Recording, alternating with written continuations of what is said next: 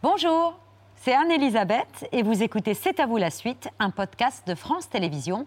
Bonne émission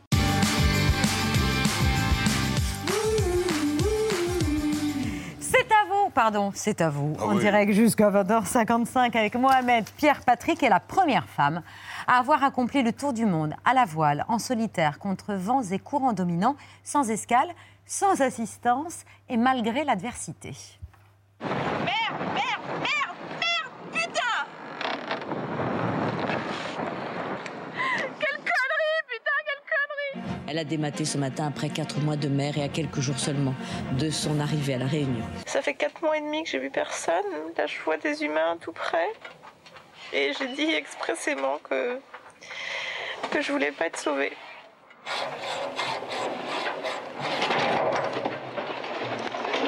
Maud Fontenoy a réussi à déblayer le pont de son voilier. 10 heures d'effort, des mains en sang et bien sûr l'épuisement. On a réussi Bonsoir Maud. Bonsoir. On est Bonsoir ravis de vous. vous accueillir à l'occasion du moi. tout premier One Ocean Summit qui se tient à partir d'aujourd'hui et pour deux jours à Brest, en présence de chefs d'État, dont Emmanuel Macron, réunis autour des enjeux maritimes. Vous en êtes l'une des ambassadrices, on y revient. Juste un mot sur les images que l'on vient de voir, c'est une sacrée métaphore. hein. Aucun défi n'est impossible à relever, ni pour réparer la baume d'un mât avec des bidons, ni préserver l'océan. Tout est possible. Moi, le grand combat de ma vie, c'est de me dire, et c'est pour ça que je suis partie après à la rame, c'est de me dire qu'avec finalement un tout petit bateau, assez intelligible et deux avirons, euh, un petit humanoïde avec deux petits bras, euh, finalement, on pouvait jusqu'à traverser le plus grand des océans, et ce, coup de rame après coup de rame. Que finalement, euh, l'homme était capable de réaliser des défis plus grands que lui, et qu'il fallait pas se focaliser tout de suite sur le, le toit de la montagne, qui était un peu dans les, voilà, qui était dans les, les nuages, Qui paraît, qui paraît insurmontable. Et par contre, si tu coupes la montagne en petits morceaux, non, mais je pense que ça parle à tout, tout le monde parce que chacun dans sa vie, on a dû relever des défis, parfois des injustices. Finalement, si tu coupes le, le problème, eh ben, tu y arrives coûte que coûte. Et même le plus grand des océans, avec tes petits bras euh, en portant du rimel, tu y arrives quand même. Vous avez malgré tout un sacré don à la MacGyver parce que euh, le mât, il a été euh, réparé avec des bidons de shampoing, c'est ça Bon, ça a été assez compliqué, mais c'est vrai que le mât faisait 32 mètres. Donc quand il tombe euh, sur ta figure alors que tu étais en train de barrer et que les, les- les- les barres de flèches viennent s'empaler dans le siège où j'étais juste avant, c'est vrai que ça fait une drôle de sensation. Et après, on est forcément à la dérive parce que le bateau était quand même à l'abandon euh, dans les vagues et il cognait contre la coque du bateau. Donc j'avais déjà préparé mon canot de sauvetage, euh, j'a- j'avais mis le- l'essentiel à l'intérieur. Alors, Il faut savoir, si ça vous arrive un jour, vous restez toujours à bord du bateau avant d'aller dans le canot de sauvetage tant que le bateau n'a pas coulé. On est toujours plus en sécurité dans le bateau, même en perdition, que dans le canot de sauvetage, on a une durée de vie limitée. On ne sait jamais. Je vais garder ce conseil au chaud, euh, je suis pas sûre de l'utiliser tout de suite, mais, euh, mais oui, Oui, c'est En noté. l'occurrence, c'est vrai qu'on peut tout envisager quand on part, et c'est vrai qu'on a tout en double, on anticipe le pire. Mais de toute façon, à chaque fois Euh, que vous voilà. partez, euh, vous vous dites, euh, vous- je ne sais pas si je vais réussir à chaque défi. Quoi. Euh, mais faut par- partir avec... Par euh, principe, c'est quelque chose où t'as pas. de- Et c'est ça que j'aime dans l'océan, c'est que c'est un côté sans filet où euh, t'as pas. Tu vois, les, les grands discours n'existent pas. Il faut y être coûte que coûte chaque jour. Tu sais pas combien de temps ça va durer, et il faut que tu t'entretiennes pour tenir. Et là, en l'occurrence, euh, Ah ouais. mois ou à la rame quand le désalinisateur tombe en panne que tu dois boire ton urine, tu t'attends pas à ça. Mais Ouais. tu dois tenir bon quand même. C'est ce que je disais, c'est une sacrée métaphore pour la lutte pour la préservation des océans. Ça On y revient longuement, mais tout de suite, là maintenant, c'est l'œil de Pierre qu'on préserve comme le plus grand des trésors. Je me donne- Savez-vous quel est le deuxième auteur le plus traduit dans le monde après Agatha Christie, mais devant Shakespeare? Ouh là là, vas-y, c'est pas Il moi. est français, il est français. Eh, ça Il parle est de français, mer. il s'appelle de mer. Il y a des 20 milieux sous quelque chose. Oui. Ah, bah voilà. magnifique. Jules Verne, Magnifique. Et c'est à cet immense auteur français, Pierre, que vous Ah, consacrez votre œil. Et ben voilà, une imagination dingue, le génie de nous passionner pour la science, les progrès, la mer, le goût de l'aventure, c'est donc Jules Verne. Mais on vit tellement depuis l'enfance euh, avec lui qu'on n'a pas assez conscience que c'est le monde entier euh, qui l'a influencé, tellement il a été effectivement traduit, comme disait Babette, et tellement ses livres ont voyagé. Vous êtes d'accord, Maude? Si on dit Le tour du monde en 80 jours, 20 000 lieues sous les mers, voyage au centre de la Terre, l'île mystérieuse, de la Terre à la Lune, 5 semaines en ballon, c'est tout l'imaginaire du XXe siècle qui nous revient. Un prof de lettres, Nicolas Allard, a sorti récemment un bouquin extra chez, euh, euh, chez Armand Collin, Les mondes extraordinaires de Jules Verne. Et il illustre très clairement comment Jules Verne est à l'origine carrément de la pop, culture et de la science-fiction. Jules Verne, c'est le premier écrivain finalement qui est euh, le symbole de la mondialisation, mais de façon positive au sens où il ne se limite pas ici à euh, un territoire européen, à des personnages français, mais aussi de nationalités qui étaient beaucoup moins présentes dans la littérature européenne de l'époque. On a par exemple des personnages brésiliens, des personnages chinois, et il s'était mis d'ailleurs comme contrainte d'éviter le plus possible de reparler d'endroits, de zones qu'il avait déjà évoqués précédemment. Il aura emmené ses personnages dans le monde entier avec une incroyable précision géographique, scientifique et humaine, un peu comme un navigateur.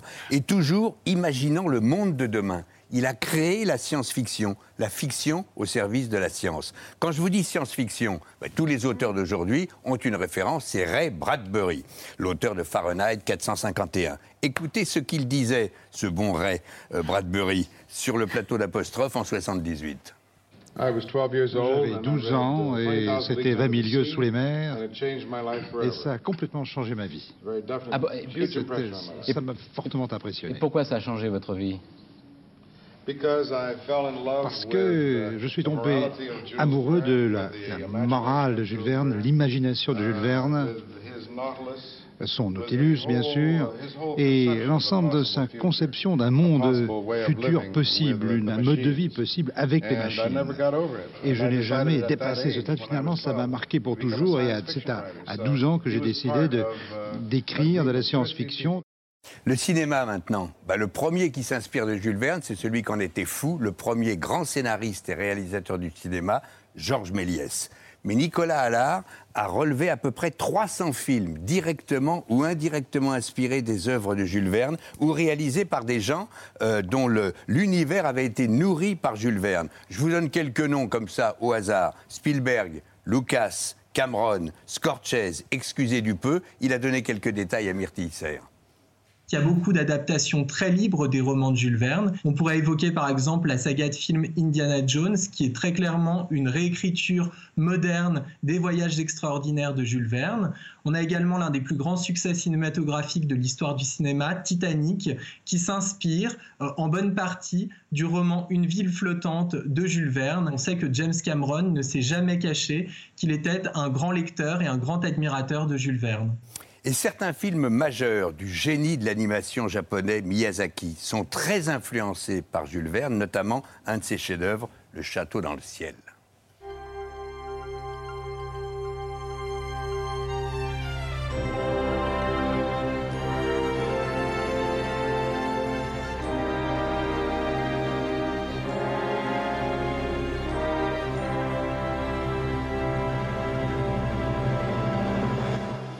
Miyazaki s'est directement inspiré du mythe que Jules Verne avait de l'Atlantide. Je vous signale d'ailleurs la ressortie de tous les grands chefs-d'œuvre des studios Ghibli euh, en DVD et en Blu-ray, et je vous offre le euh, château dans le ciel pour vous et vos enfants. Et vous savez quoi? Il faudra prévenir Emmanuel Macron, dont on sait maintenant qu'il est un spécialiste mondial euh, du manga One Piece, car les, auteurs de One Piece sont un peu les petits cousins de Miyazaki, euh, donc ils ont une filiation avec Jules Verne. La passion de Jules Verne pour la, pour la mer, ça vous a forcément touché Beaucoup, beaucoup. Sous la mer, sur la mer, partout. Le professeur Aronnax, eh c'est vrai qu'il l'écrivait, il disait la mer est tout.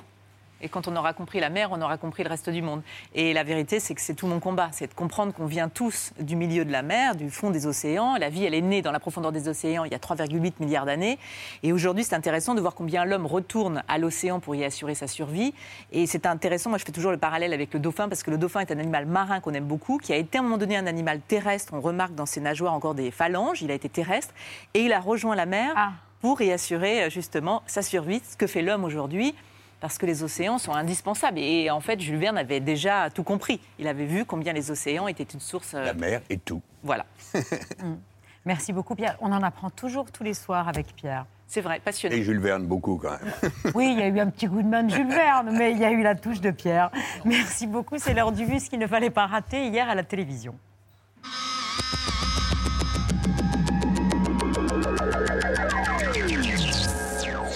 Est-ce que vous ne vous êtes pas réveillé un peu tard sur ces questions de sécurité? J'en veux pour preuve les chiffres qui viennent de votre propre ministère, les hausses de la violence, des atteintes aux personnes, homicides en hausse, coups et blessures volontaires en très nette hausse, violences sexuelles notamment euh, en hausse, tellement en hausse qu'on parle même d'explosion en l'occurrence. J'ai regardé votre logo, je pensais qu'on était sur CNews, mais en fait, on est bien sur BFM. Et je vois pas le rapport. CNews, on fait sur CNews. Non, mais votre présentation, elle est très rapide et un peu populiste. Bon, et c'est la difficulté. Allez-y, essayez de démontrer non, mais vous vexez pas, calmez-vous. Ce sont euh, vos chiffres. Non, hein. mais calmez-vous, madame, ça va bien se passer. Évidemment, il y a une différence selon Darmanin entre CNews et BFM. Clairement, euh, CNews c'est un peu plus le Fox News à l'américaine. Pas du tout. C'est un peu, un peu plus. Il y a plein d'- il y a plein d'émissions qui sont pas. qui- ça, mais- ça dépend. Aujourd'hui, il y a une baisse de Je vous demande 30%. Ça Je va bien se passer. Il va bien se passer. Non, mais il y a Gérald 30% Darmanin, de baisse. Oh, je vous demande pardon. Comment Ça vous va bien se passer, madame. Vous allez voir. Mais il y a c'est quoi le 30%, problème il y a 30% de baisse sur les biens. Moi, j'en ai marre des discours populistes toute Mon la journée. populiste, ce sont vos chiffres, ils sont tirés du site du ministère de Vous n'évoquez même pas la baisse des biens, la baisse des Je cambriolages. vous ai immédiatement dit Moins que je m'adressais à 30%. vous à propos des violences Bon. faites aux Vous ne personnes. souhaitez pas que je réponde. Non, je trouve ça sidérant votre manière de répondre. Mais, euh, je c'est pas une réponse, c'est presque une Je, offense. je réponds comme non, vous vexez pas. Je réponds comme vous m'agressez.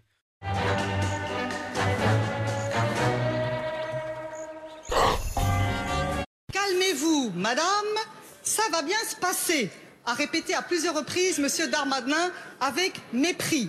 Qu'avez-vous à dire pour votre défense? Moi, je pensais qu'on était à l'Assemblée nationale. J'avais pas compris qu'on était dans la rédaction de Télé Loisirs et qu'on était en train de commenter les émissions de télévision. Ferme ta boîte à camembert, tu l'ouvriras pour le dessert. C'est pas moi là, c'est le monsieur. Vous êtes 200 en train de hurler contre une jeune femme qui essaye de vous parler? S'il vous plaît.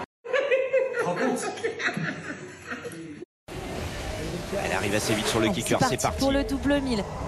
Elle a mis. Wow C'est génial Mais oui Ça y est C'est le double Oh corps là là, ça me met dans 1620. un état C'est le scandale qui ébranle le monde de la mode.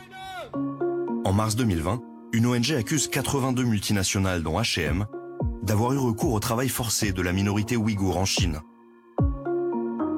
La marque suédoise lance une enquête et s'engage à mieux sélectionner ses sous-traitants. Mais la polémique enfle. J'accuse les patrons cupides de Nike, de Zara et de tant d'autres multinationales qui bénéficient de la réduction en esclavage d'un peuple. Quentin Fillon-Maillet, histoire de succéder peut-être à Martin Fourcade en individuel, est rentré dans le panthéon du sport français pour devenir champion olympique de l'individuel. Répondez-moi Chine fasciste. Chine terroriste. Répondez-moi. Fasciste. Que se passe-t-il dans vos camps de concentration? Où sont les 19 membres de ma famille? Répondez-moi. Où sont-ils? Si l'Ukraine est membre de l'OTAN et récupère la Crimée par voie militaire, les pays européens seront entraînés dans un conflit avec la Russie. Vous serez entraînés dans un conflit. Vous n'aurez même pas le temps de réagir. Cette fois, le serpent était trop près. Il l'a senti.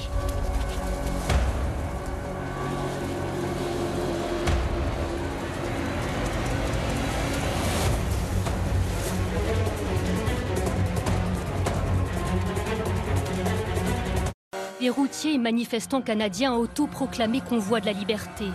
Après 11 jours de mobilisation, le mouvement commence à faire tache d'huile à travers le monde. En Nouvelle-Zélande, aux Pays-Bas, en Hongrie, les blocages s'organisent. Vont-ils atteindre les routes françaises?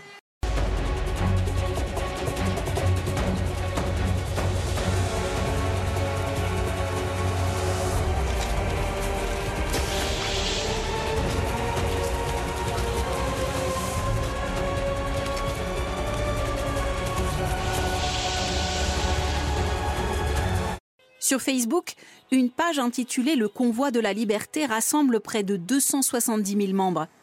Elle appelle camions et voitures à rallier Paris ce vendredi, suivant les itinéraires indiqués en couleur. Ensuite, direction Bruxelles le 14 février pour un rassemblement européen.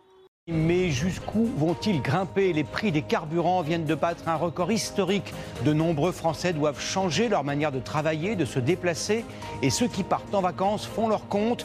Faites appel à tous les gilets jaunes de France. On va manifester contre le pass. On va manifester contre les taxes sur l'énergie. On en a marre. On est en train de tous crever littéralement. Venez donc cocooner avec nous, chers amis. Quel plaisir, journée du cocooning dans Téléshop. On est bien.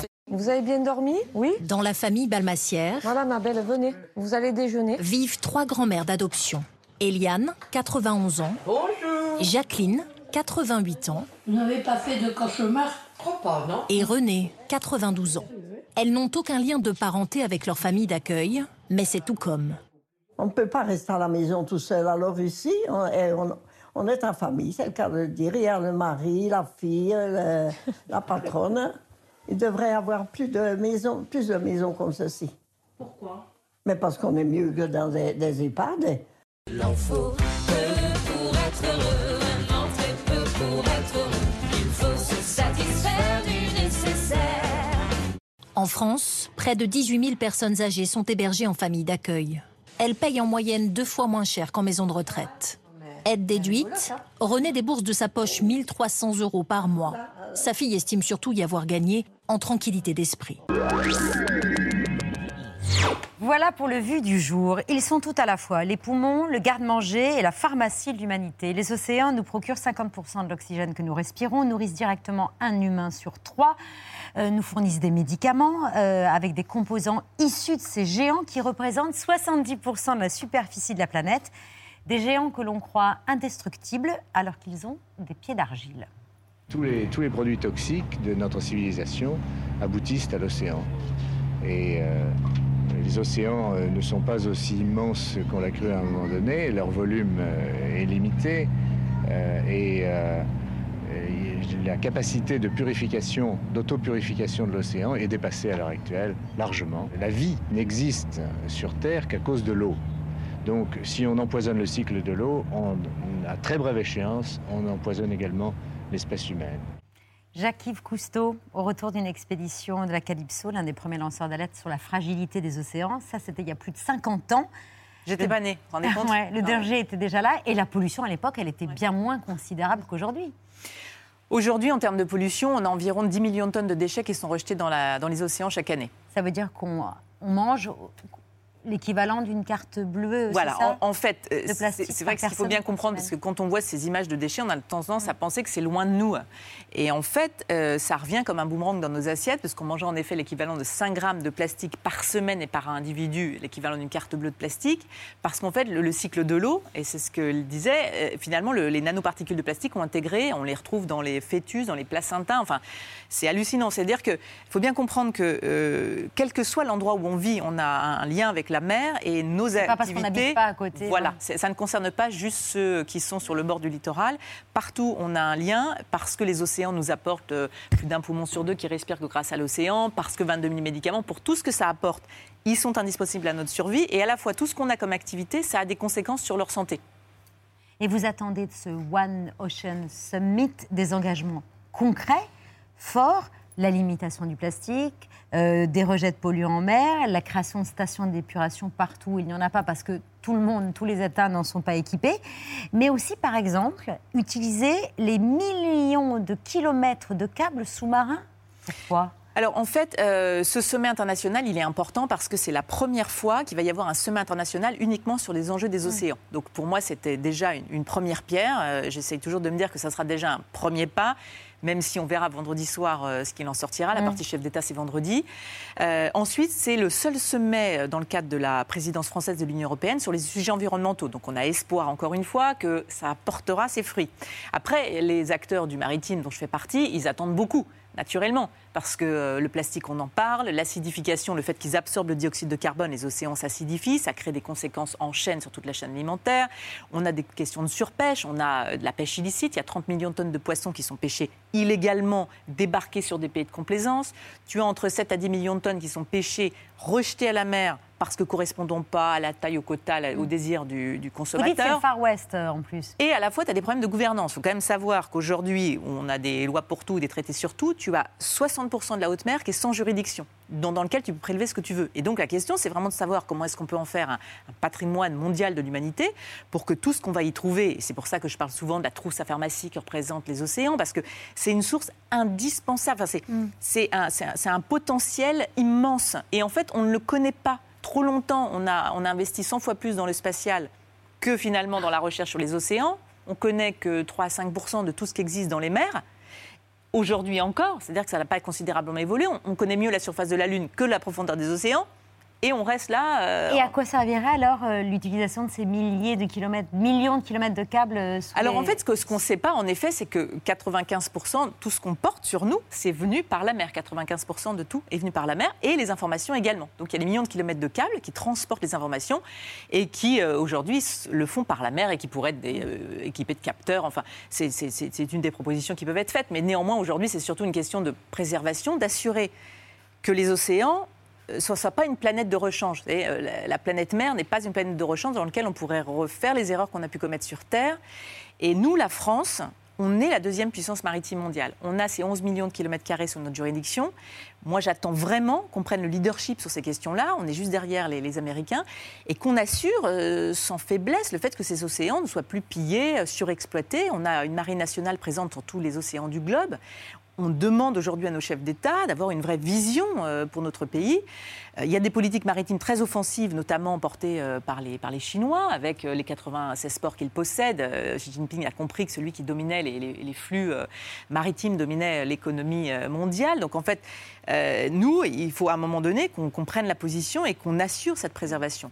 Puis il y a beaucoup d'incohérences euh, malheureusement qui sont faites. Si on parle juste de, la pêche, pour vous redonner encore un lien avec euh, la Chine, en fait la, France, euh, elle est le, troisième pêcheur européen derrière l'Angleterre et l'Espagne. La France, elle pêche 11%. Euh, L'Europe en elle-même, c'est 4. 4% de tout ce qui est prélevé dans les océans. La Chine, c'est pratiquement 50. Tu vois, donc entre les pêcheurs français qui sont des pêcheurs artisanaux, avec des bateaux de moins de 12 mètres, qui ont leur armateur et leur commandant qui sont les mêmes, euh, et de l'autre côté, des bateaux-usines qui font près de 100, 150 mètres, qui vont racler les océans, partir plusieurs semaines en mer. C'est là où il y a un problème. C'est-à-dire qu'aujourd'hui, le fait que l'on capture du poisson qu'on va jeter, le fait que l'on capture les images qu'on a vues hein, euh, Oui, récemment absolument. au large de La Rochelle. Exactement.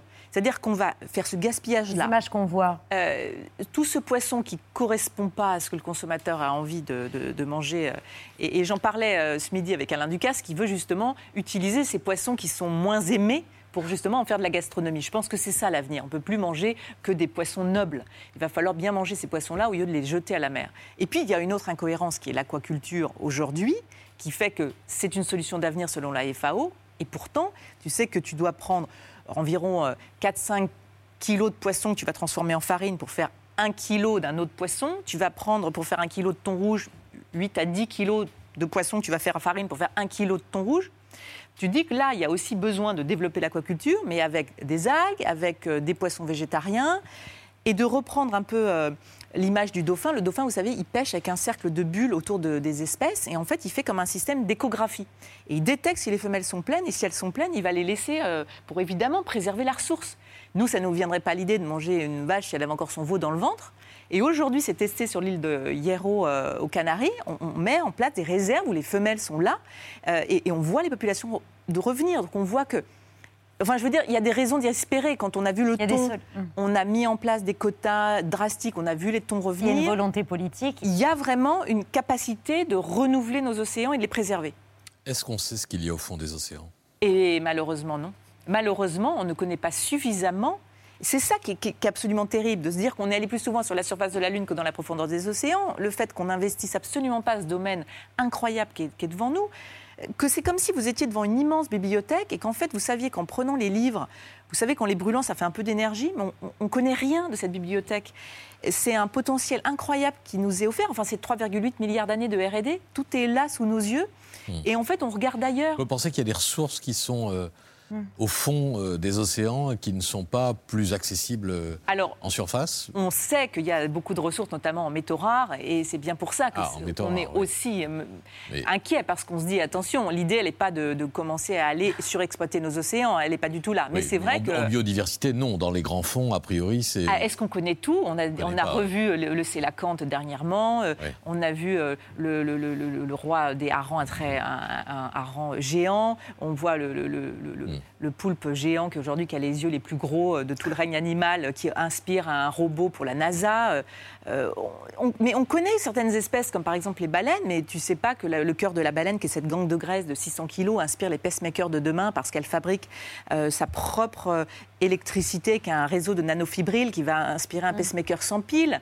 Euh, tu sais pas que le petit ver de sable, le petit ver arénicole, qui a une hémoglobine 40 fois plus oxygénante que l'hémoglobine humaine, elle est sur nos plages littorales, elle Alors- va révolutionner la médecine. Alors, ces res- ouais. Oui. Alors ces ressources, vous en parlez euh, dans votre euh, programme court, un, un océan de solutions, parce que l'océan, c'est un trésor de, Oui. de promesses. Exemple avec ces... On va voir cet extrait avec ces bouteilles d'eau fabriquées à base de crevettes, vous en parlez. Et si j'ai réussi à traverser les océans à la rame, c'est bien que tout est possible. Les technologies évoluent et surtout la mer vient au secours de la Terre. C'est ainsi que demain, nos bouteilles d'eau seront peut-être bien fabriquées à base de crevettes. Le shrilk représenterait en effet une alternative écologique au plastique synthétique. Des chercheurs de l'université d'Harvard ont inventé un substitut au plastique à base de déchets de crevettes. Cette solution permettrait, en plus de valoriser le traitement des déchets alimentaires, Un océan de promesses. Moi, je- j'essaye toujours de, de montrer euh, toute cette richesse que représente l'océan. Parce que je sais trop que quand on est face qu'à des images euh, de déchets, de catastrophes, enfin, c'est comme si vous étiez devant les 40e rugissants. Alors moi, j'y étais préparée, mais tout le monde l'est pas. Et face à une immense montagne, tu as tendance un peu à fermer la porte, à regarder ailleurs. J'ai envie de montrer que ces océans, ils sont une source indispensable pour notre avenir à tous et qui nous concernent tous. Et que c'est par égoïsme qu'il faut les préserver aujourd'hui pour tout ce qui nous apporte gracieusement. Parce que c'est... euh, incroyable en, termes de matériaux euh, euh, alimentaires, euh, en effet de médicaments, d'énergie, de régulation du climat. quand on s'y consacre, et c'est pour ça que le travail de ma fondation, c'est vraiment l'éducation, parce que quand tu apportes de la connaissance, tu, tu fais aimer le milieu et ensuite après, tu pousses chacun à se battre pour le protéger. Maud, on vous voit enthousiaste, on, voit que sur le sujet vous êtes passionnée et, passionnante. On vous sent pleine d'espoir sur le sujet, alors que l'exploratrice quimpéroise Anne Kéméré, elle, elle est beaucoup plus inquiète. Les solutions, on les a. Euh, moi, ce qui m'inquiète le plus, c'est qu'on voit bien que derrière tout ça, il y a quand même des lobbies extrêmement puissants euh, qui, euh, pour des raisons économiques, financières, euh, continueront à, travailler comme ils travaillent aujourd'hui. Quand on connaît euh, euh, l'histoire de David et Goliath, on, se dit qu'on a peut-être un petit, enfin, on a peut-être nous, petites gens, moyen d'ébranler le- le géant. Anne Kéméré répondait sur l'intérêt de ce One Ocean Summit. Vous êtes plus ou moins d'accord avec elle Est-ce que les résolutions qui seront prises lors de ce sommet peuvent être bloquées, gênées par les lobbies? C'est- sûr, quand tu vois l'ampleur du, défi à relever, euh, où tu, vraiment, as les bras qui t'en tombent. Enfin, moi, j'ai ramé, euh, j'ai vu une nappe d'hydrocarbures, euh, j'ai trouvé un frigo entre deux eaux euh, au large de l'Antarctique.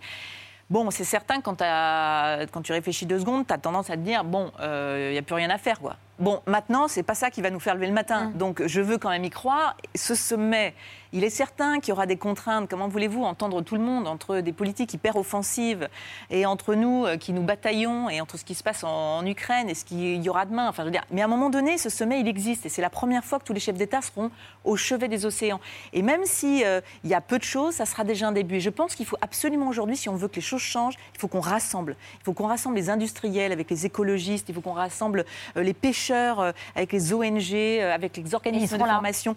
Et tout le monde va être rassemblé parce que tu peux pas stigmatiser, montrer du doigt, dire que c'est toujours la faute des autres. Je veux dire, c'est nos quotidiens à chacun. hein. C'est le produit d'entretien que tu utilises euh, dans ta cuisine, dans ta salle de bain, qui va euh, euh, dans la mer. C'est chaque machine à laver est entre 20 euh, et 30 millions de micro-fibres de plastique hein, qui rejoignent. Et alors qu'il existerait potentiellement des filtres. À quand des filtres sur les machines à laver pour éviter ces rejets qu'on n'arrive plus à capter avec les usines de, de traitement? Donc il y a des solutions, mais c'est, on est tous hein, euh, partis de la même, euh, de- sur le même bateau pour le coup. hein.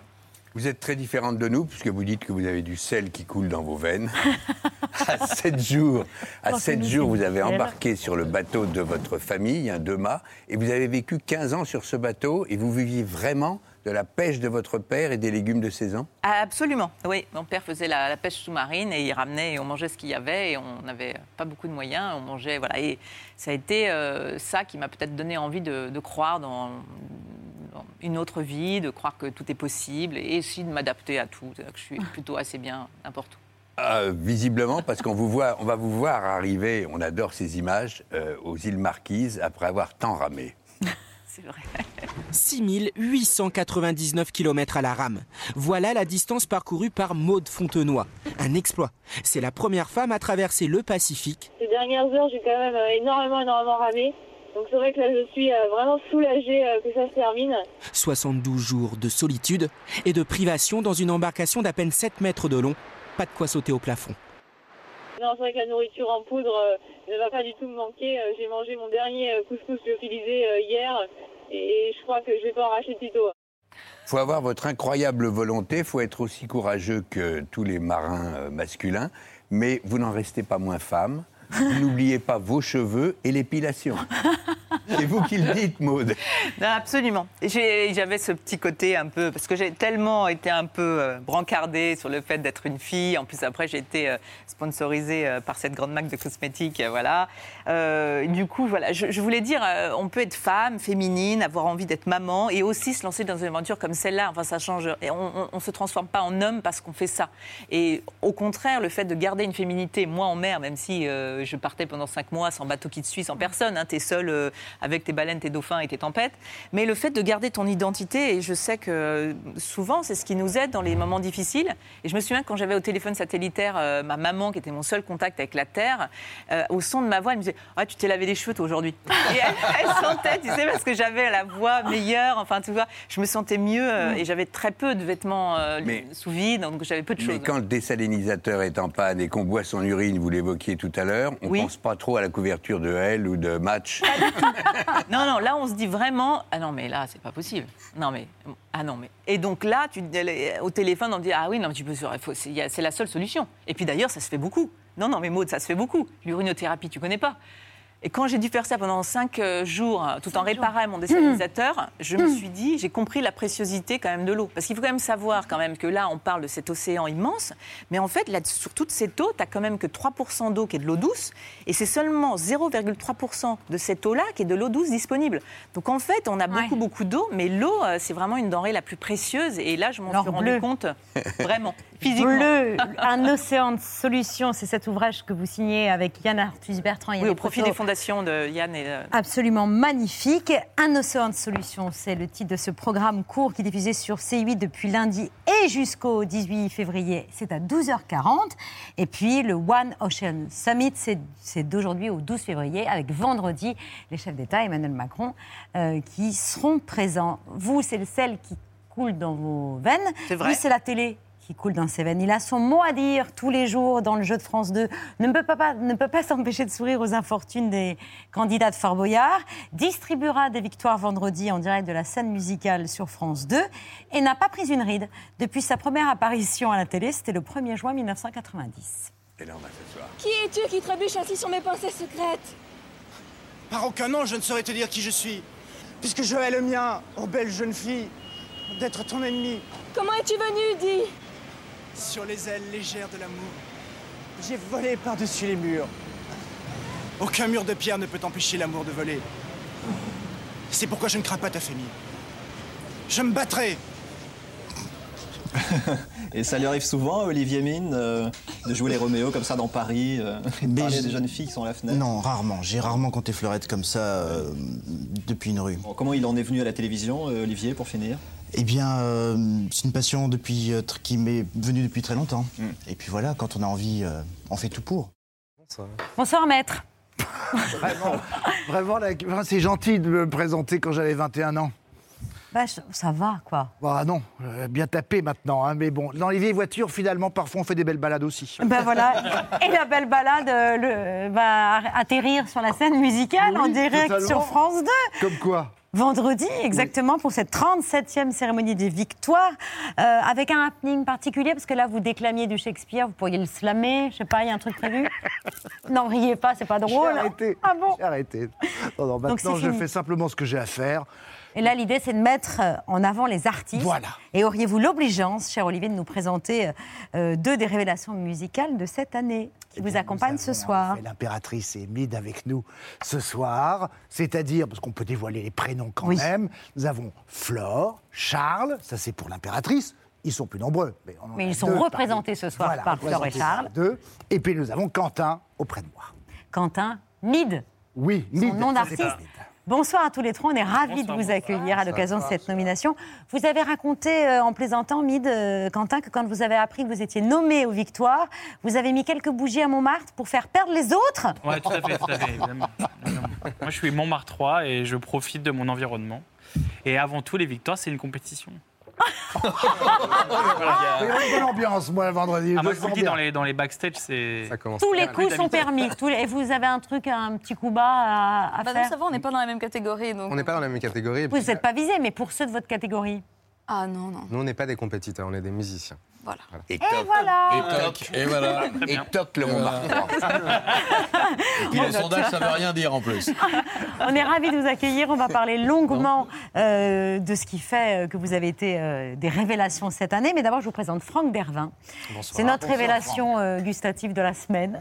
Euh, chef du restaurant Circonstance dans le deuxième à Paris. Euh, un gravlax de bœuf. Voilà, Moi, un- je pensais que c'était que pour les poissons, les gravlax. Non, alors là, c'est un filet de bœuf qui est roulé dans la fleur de sel, qui est confit, fondant, Et voilà, accompagné de pois gourmands et d'une petite sauce aigre douce pour euh, twister un petit peu l'ensemble. Merci beaucoup, Ben, cher Franck. À demain À pour la suite de nos aventures. Merci, bonsoir.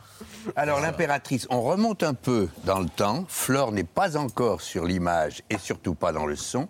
Euh, c'est un concert de 2013. On, Oulala. on- on voit quelques images. Voilà. Eh oui, vous êtes avec les Daft Punk. Euh, Flore ne va intégrer le groupe que deux ans plus tard. Et ça a tout changé. Qu'est-ce que ça a changé?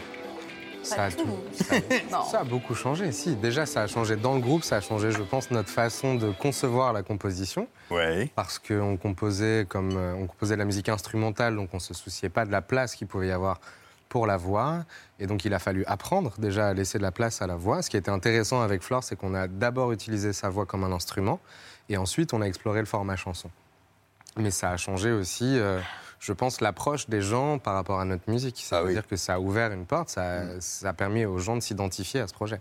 Et comment on compose à 6 De façon totalement démocratique, ça beau s'appeler l'impératrice, c'est une grande démocratie. Donc vous arrivez à vous unir Oui. dans un même objectif. Donc c'est possible. C'est totalement possible. L'idée, c'est que chacun euh, amène des, des petits bouts de composition, des idées, et qu'on on s'y greffe, en fait. Et, euh, et voilà, ensuite, c'est vraiment. Il y a un consensus autour de, de cette matière C'est beau la démocratie musicale. Ça ne veut pas dire qu'on se dispute pas parfois. hein, mais... Jamais. Jamais, pardon, jamais. Flore, vous nous aviez expliqué en 2020 que, à vos débuts, vous aviez subi dans, dans certains secteurs, dans certains milieux de la- euh, de l'industrie musicale, euh, du harcèlement moral, des, des vexations. Euh, Cette nomination et cette présence sur la scène de, euh, de la scène musicale vendredi, c'est à la fois un pied de nez, une revanche, un bras d'honneur. Vous choisissez. Je ne l'ai même pas vu comme ça. Après, je pense que au fond, oui, c'est quand même une belle revanche aussi sur, sur évidemment tous ces problèmes de harcèlement dans la musique qui sont encore très présents euh, malheureusement. Mais ça ne vient pas régler le problème parce que le problème il est toujours là et c'est un milieu très compliqué pour beaucoup de femmes. C'est un milieu qui est très masculin. Et, et voilà, ça, le combat continue, disons. Et déjà, c'est vrai que s'appeler l'impératrice comme groupe, euh, ça vous impose. euh, ça, ça met les gens à bonne distance. Ah, bon, J'espère. Je dis ça en souriant. A- a- Avant de, de vous dire bien des choses pour vendredi, à tous les deux et à vos amis, euh, je voudrais que, je pense que ça vous fera autant plaisir qu'à nous, je voudrais qu'on vous retrouve lors de votre dernier passage. Euh, ah, c'est à vous, c'était magnifique. Euh, c'était la peur des filles.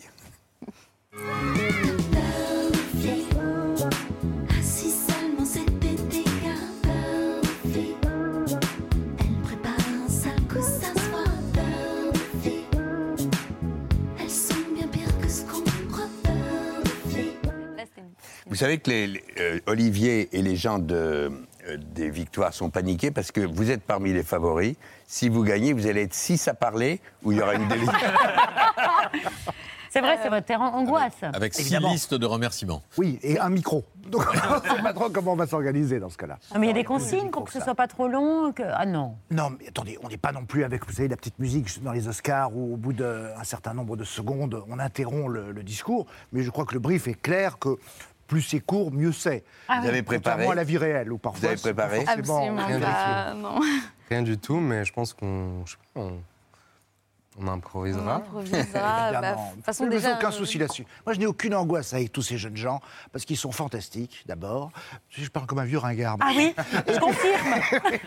Et puis au-delà de ça, parce que tout simplement, on a décidé de présenter cette, euh, ces victoires et de vivre ces victoires de la manière la plus naturelle possible. Voilà. Alors ce sera Avec un des peu prestations. solennel. Oui, et puis avec des prestations extraordinaires, parce que c'est Stromae qui est le président, de cette cérémonie. en effet, de cette cérémonie Et pour qui cette année. forcément va au- proposer une prestation. Ah ben l'ouverture, l'ouverture, sincèrement, mais de toute façon, toute l'émission est, est proposée, structurée de telle sorte que régulièrement, on est de beaux happenings et de très belles surprises. Et l'ouverture sera scotchée. L'ouverture est, ouais, l'ouverture, sincèrement, je ne peux pas en dire davantage. Mais vous avez assisté aux regarder. Oui, oui, je peux vous dire, ça a de la gueule. Ça a une énorme gueule.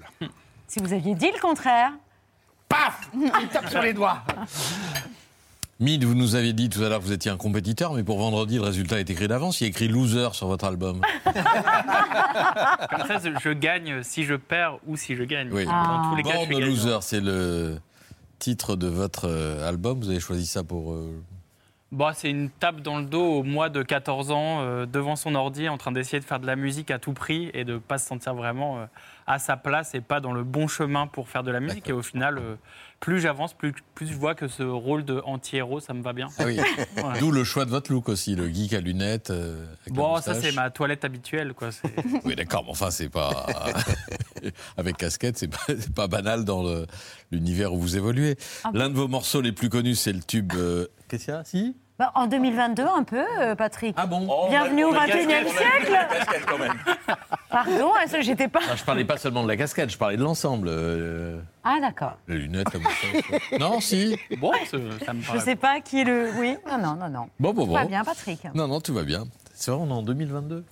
L'un de vos morceaux les plus connus, c'est le tube euh, The Sun. On en écoute un extrait, c'est lors de votre concert à la Cigale en octobre dernier.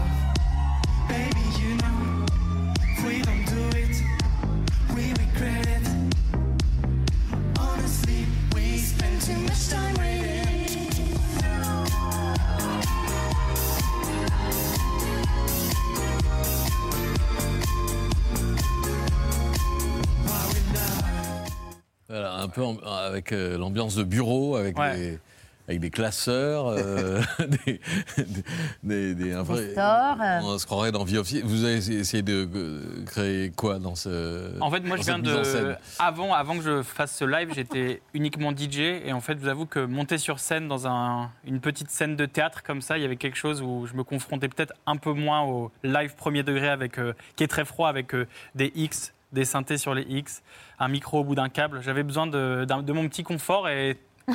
Habiller mes musiciens en collègues de bureau et faire comme si j'allais un peu au taf, ça m'a. C'est génial. Autre succès récent avec le youtubeur Squeezie, vous vous êtes lancé le défi de faire un tube euh, façon euh, année 2000 dans le style euh, d'Ozone, le groupe euh, moldave qui avait connu un grand succès avec euh, Dragosta Din. Tel, le clip qui accompagne la chanson a été vu plus de 36 millions de fois sur YouTube. On en écoute un extrait. Tu l'as bien dit. C'était l'épreuve de Fort Boyard, là, de dire le nom, hein Tu l'as bien dit. Non, non, franchement. Oh, pardon. Très bien. Non, moi, je- C'est parce qu'on est à l'antenne, Patrick, faut, faut bouger. Eh ben oui Comme aux victoires, c'est naturel. Tout est naturel. Il y a des happenings toutes les deux secondes, des ouvertures magistrales. Patrick, il attendait je sais pas quoi. Non, ce look-là, ce look-là, Patrick, est ambitieux, en effet, celui à gauche, là. Celui-là, il, a, il a en effet... On est très au point. Vous êtes plus au point que nous, euh, cher euh, Olivier. Écoutez, on, on- on- on nourrit les meilleurs espoirs en sens.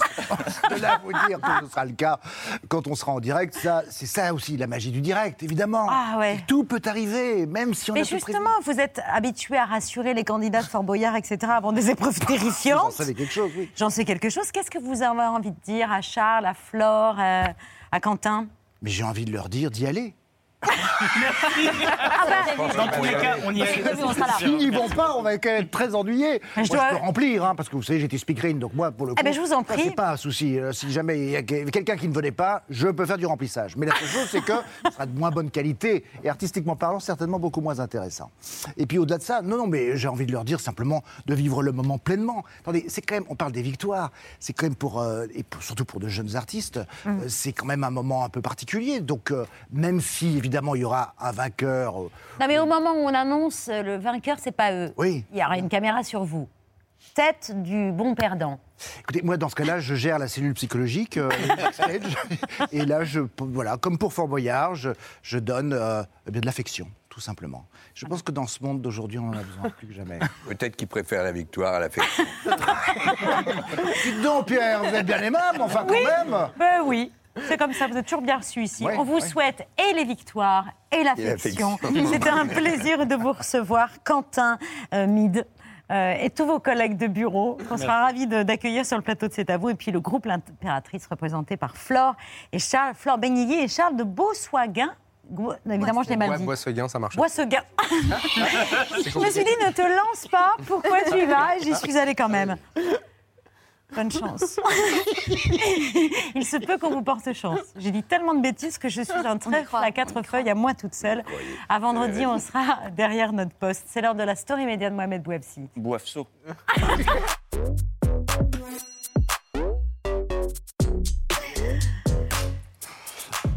Et tout d'un coup, le pape François va débouler dans, ce- dans cette émission. Non, non, mais Olivier parlait de direct tout à l'heure. L'importance du, direct, c'est une première dans l'histoire du Vatican et ça fait le buzz. Le pape François a choisi la RAI, la télévision publique italienne, pour accorder sa première interview à la télévision. Oui, Olivier, le Saint-Père n'a pas choisi n'importe quelle émission. Il a privilégié qui est Tempo che fa.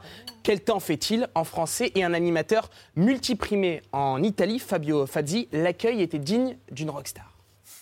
Ci colleghiamo con il Santo Padre, Papa Francesco. Buonasera Santo Padre. Buonasera, grazie. Patrick, vous étiez surpris de le voir euh, en duplex. C'est déjà une première, puisqu'on se rappelle, Jean-Paul II avait été intervenu dans une émission de télévision au téléphone, mais là, c'est une première euh, d'entrer dans un talk show italien indirect, une interview loin d'être sans concession. Vous l'aurez bien imaginé, avec beaucoup de décontraction, une heure d'entretien en direct. Le pape François évoquait euh, des sujets sérieux comme le sort des migrants, de l'individualisme de la société, de l'écologie, mais il a parlé de sujets beaucoup plus sympathiques, comme la musique qu'il écoute au Vatican. Siccome l'abbiamo visto andare a comprare dei dischi in un negozio di dischi qualche settimana fa, vole- volevo chiederle, ma lei, ma lei che, mu- che musica ascolta? Mi piacciono i classici, i classici. Tanto.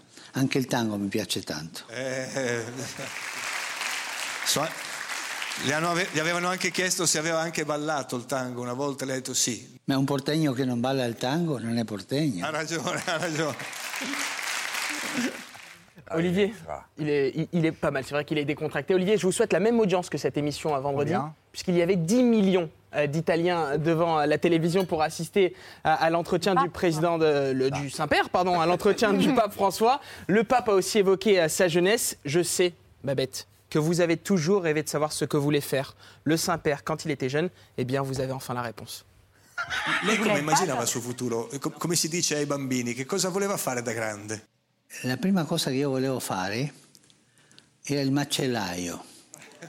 Perché? Perché quando andavo con la nonna o la mamma a fare le spese alla feria lì, vedevo che il macellaio aveva una busta qui e metteva i soldi lento, no? E una volta ho detto a me piacerebbe essere macellaio, ma perché? È per i soldi, tanti soldi che ha, no? On a appris plein de choses. Le pape est voulait être. Il bouché, il, il est très drôle. Il danse le tango. Et c'est pas fini. En plus, dans quelques secondes, on va apprendre d'autres informations. En tout cas, le ton est toujours resté digne, euh, malgré les salves d'applaudissements qui entrecoupaient euh, ses réponses. Cette interview, euh, messieurs, dames, euh, du pape entre dans une stratégie de communication du Vatican. On l'a bien compris. L'objectif est de montrer un pape accessible dans l'ère du temps, mais aussi une église beaucoup plus moderne. Le pape François, avec certaines questions euh, légères, a pu aussi délivrer certains messages de fond. Quand on lui demande ce qu'il regarde à la télévision, j'attendais la réponse. C'est à vous. C'est à vous. J'aurais bien aimé, c'est à- vous. C'est un bel accent italien, mais en fait, il n'est quasiment jamais devant le poste. Ho guardato soltanto eh, a- eh, eventi, la presa di possesso dei presidenti, un incidente aereo, le, le Torre Gemelle, eh, ma soltanto queste cose in punto e niente di più. Eh, sì, non guardo la televisione, questo perché la no? Bon, les autres réponses sur euh, les migrants, l'écologie, etc., les questions sérieuses, vous pouvez les retrouver sur le lien de la RAI. Euh, la vidéo est, est disponible partout et c'est un réel événement euh, de voir le pape pour la première fois communiquer comme ça devant tous ces Italiens. Donc ça a très bien marché en Italie. On espère pourquoi pas une interview bientôt en France avec le pape. Mais comme il ne regarde pas la télévision. Qui passe une tête. Exactement, parce qu'on a du très bon gravlax de bœuf. Et puis, Parce qu'il voulait être bouché. Il voulait. Exact. Mais j'allais y venir. Je Vous m'avez ôté la. La viande de la bouche. Et la répartie de la bouche. Euh, on conclut cette émission comme tous les soirs par les actualités de Bertrand. Qui aurait voulu être quoi, petit? Par un générique. Euh, bonsoir Maude, bonsoir l'impératrice, bonsoir Mide, bonsoir Olivier Mine. Bonsoir Bertrand. Oh merde.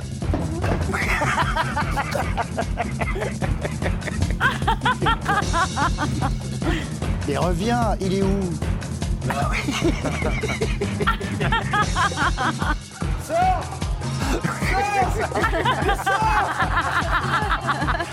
Mais il va loin en plus Pas mal, pas mal. Il avait oublié sa chronique. Je l'ai, je l'ai, je l'ai.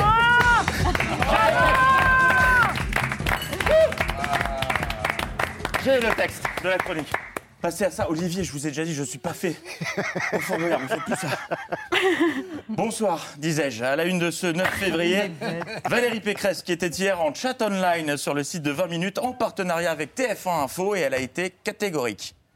Moi, je n'accepte pas qu'on dise le mot violence policière. Ah bon? Il me semblait pourtant qu'il y a quelque temps.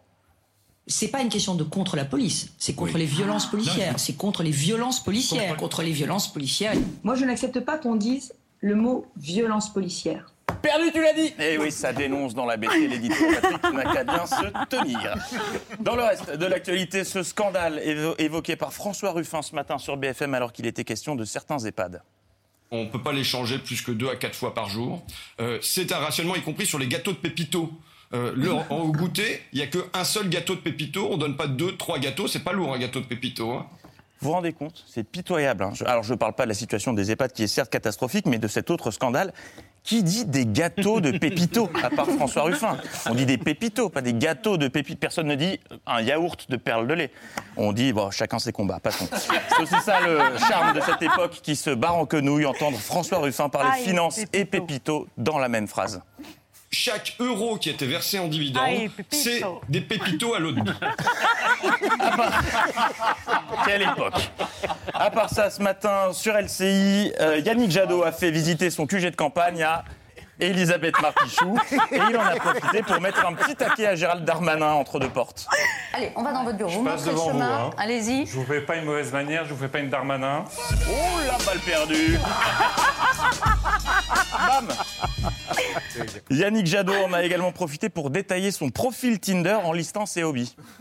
Un peu de télé, un peu de Netflix, un peu de, de cinéma, pas le Ah, temps. euh, ah, si, si, j'ai vu, euh, j'ai vu Spider-Man, j'ai vu euh, Les Illusions euh, perdues, un Ouais. film magnifique. Ouais. Mais Spider-Man, c'est pas aussi.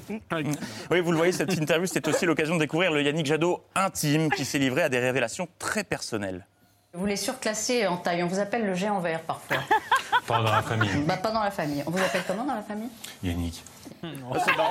J'étais persuadé qu'il l'appelait Jean-Pierre dans le privé. C'est comme quoi la vie parfois. Puis est arrivée la question. Il est quand même très très grand hein, Ah sur bah la photo de la plage. 1m92. Mais déjà à 10 ans encore. Euh, non, euh, Puis est arrivée la question concernant le nucléaire. Quand est-ce que vous fermez le dernier réacteur? J'ai cherché dans votre programme, Oui. j'ai pas trouvé. C'est quand là, vous fermez Un. le dernier bouton? Un, un, con, con, juste. euh, Euh, euh, je parle sous votre contrôle. euh, ça n'est pas un début de réponse, c'est un test micro. Un, un, con, con, juste. euh, ok, vous commencez à me connaître. Il ne m'en fallait pas plus pour en faire un remix. Non.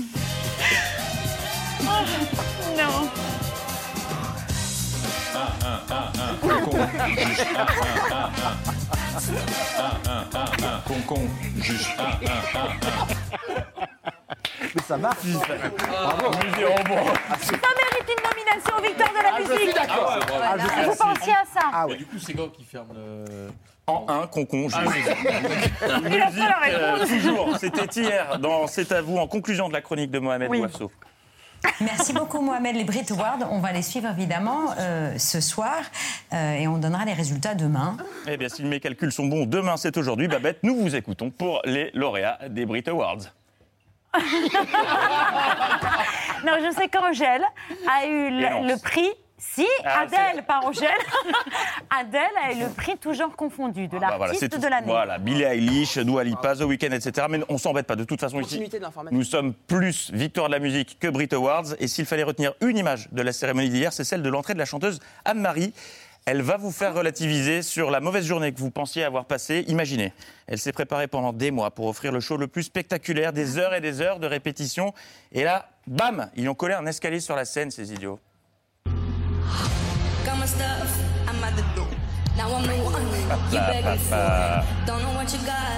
Et elle se relève. Toujours se méfier des escaliers et une chute. aura pas et d'escalier atta- sur Mais non, il n'y aura scène. pas d'escalier. Et ça se passera très bien, pardon. Ah si, il y a Je des escaliers. Pardon. Bon, allez, tout va bien. Attention à la marche, comme disait euh, Jean-Luc Reichmann. Euh, tiens, quelle heure est-il? Eh bien, l'heure de notre point miam miam hebdomadaire avec Julien Bougier. Voilà, et comme on dit, miam miam la crêpe. Voilà, et comme on dit, miam miam la gaufre. Mmh, miam miam la galette. miam miam le pitivier. Alors oui, c'est redondant, mais je ne m'en lasserai jamais, je crois. Mais ça, c'était avant la semaine dernière. Pour ceux qui n'auraient pas suivi, Julien n'a pas conclu un sujet crêpe par le miam miam traditionnel. Ça m'a bouleversé car derrière le costume de Rigolus, il y a un petit cœur qui bat. En ouvrant l'emballage, rien. Pas de miam miam les crêpes. Qu'ai-je fait pour mériter ça? Je- ne le sais pas. Chienne de vie. Mais si Julien Buget nous regarde, il faut qu'il nous réponde. Eh bien, Babette, sachez que ce coup de pression accompagné d'un regard digne des plus grands méchants de James Bond a porté ses fruits. C'était ce midi et celui-ci, j'avoue, je ne l'avais pas vu venir. La floraison du mimosa se termine au mois de mars. On pourrait dire miam miam le mimosa. Euh, pourquoi pas Mais il l'a dit, c'est tout ce qui compte. Ah, bravo, miam Julien miam, le mimosa, il l'a fait. Je crois qu'après avoir entendu ça, on peut mourir tranquille le plus tard possible. Mais ah putain, quel pied À la semaine prochaine pour euh, miam miam, la table en formica. Bonne soirée. Ah, bravo, Bertrand C'est vrai que Miam Miam, le mimosa, on l'avait pas vu venir. On fait des bonbons avec du mimosa. Imagine s'il y a. Ah. Ah. oui. Parce que s'il y a un type qui s'intoxique en mangeant du mimosa, c'est. Merci Michel. Toujours le scénario catastrophe. Pourquoi avoir le meilleur quand on peut voir le pire? C'est qu'on s'appelle Patrick Cohen. Miam miam, les victoires de la musique. C'est vendredi en direct sur France 2 de la, depuis la scène musicale, animé par l'excellent Olivier Mine. Et Laurie Tillman. Accompagné de Laurie Tillman qui Je était suis à votre Laurie place. Tillman, vous savez, vous la suivez. Oui, oui. Je suis le Exactement. prince consort. On sort une fois. C'est la reine et vous êtes le prince consort, c'est magnifique. Euh, merci beaucoup Charles, Flore, l'impératrice, nommée dans la catégorie Révélation féminine de l'année des Victoires de la musique 2022. Votre album Takotsubo est toujours disponible. Est-ce que je monte le bon? Oui. Et vous serez au Zénith de Paris le 28 mars 2022 et au Festival Coachella en avril. Vous serez les seuls Français présents. On est très, fiers- très fiers. Pas tout à fait les seuls. Il y a- y a- voilà, on est enfin, les- le seul groupe français en tout cas. Oui, parce que Stromae et Nika sont francophones, mais ils ne sont pas français, ils seront présents. Euh, Mid, nommé dans la catégorie révélation masculine de l'année. Born Loser, toujours disponible, en tournée aux États-Unis après les victoires. Et le 27 septembre à l'Olympia. Merci à tous les trois d'être venus Merci. sur le plateau de C'est à vous. Euh, merci beaucoup, Maude, d'être venue. Avec grand plaisir. Merci beaucoup. Euh, j'ai per- Oui, merci. On doit vite rendre l'antenne parce que c'est la grande librairie en direct euh, avec notamment Nicolas Mathieu qui sort son nouveau roman trois ans après son prix Goncourt. Si vous voulez bien tous vous retourner euh, avec grâce et élégance s'il vous plaît vers euh, midi pour saluer nos téléspectateurs. Non, pas pour toi la grâce ni l'élégance Patrick, mais pour Olivier et nos invités. À demain en direct 19h sur C'est à vous. Oui, faites la reine d'Angleterre Pierre. De la vitre aussi. à demain, ciao.